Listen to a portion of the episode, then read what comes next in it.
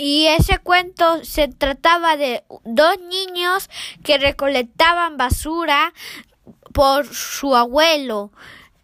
ellos tenían que ser lo rápido para, para encontrar comida porque si no lo hacen rápido van a venir los basureros o, o los policías. Los personajes son Efraín, Enrique y Don Santos y el Chancho Pascual.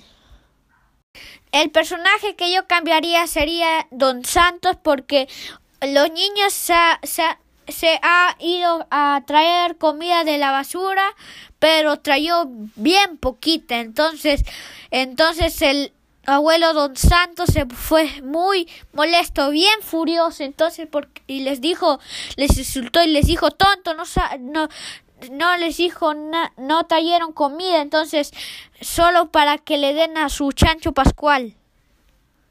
Bueno, eso sería la final de la primera parte. Gracias, Miss.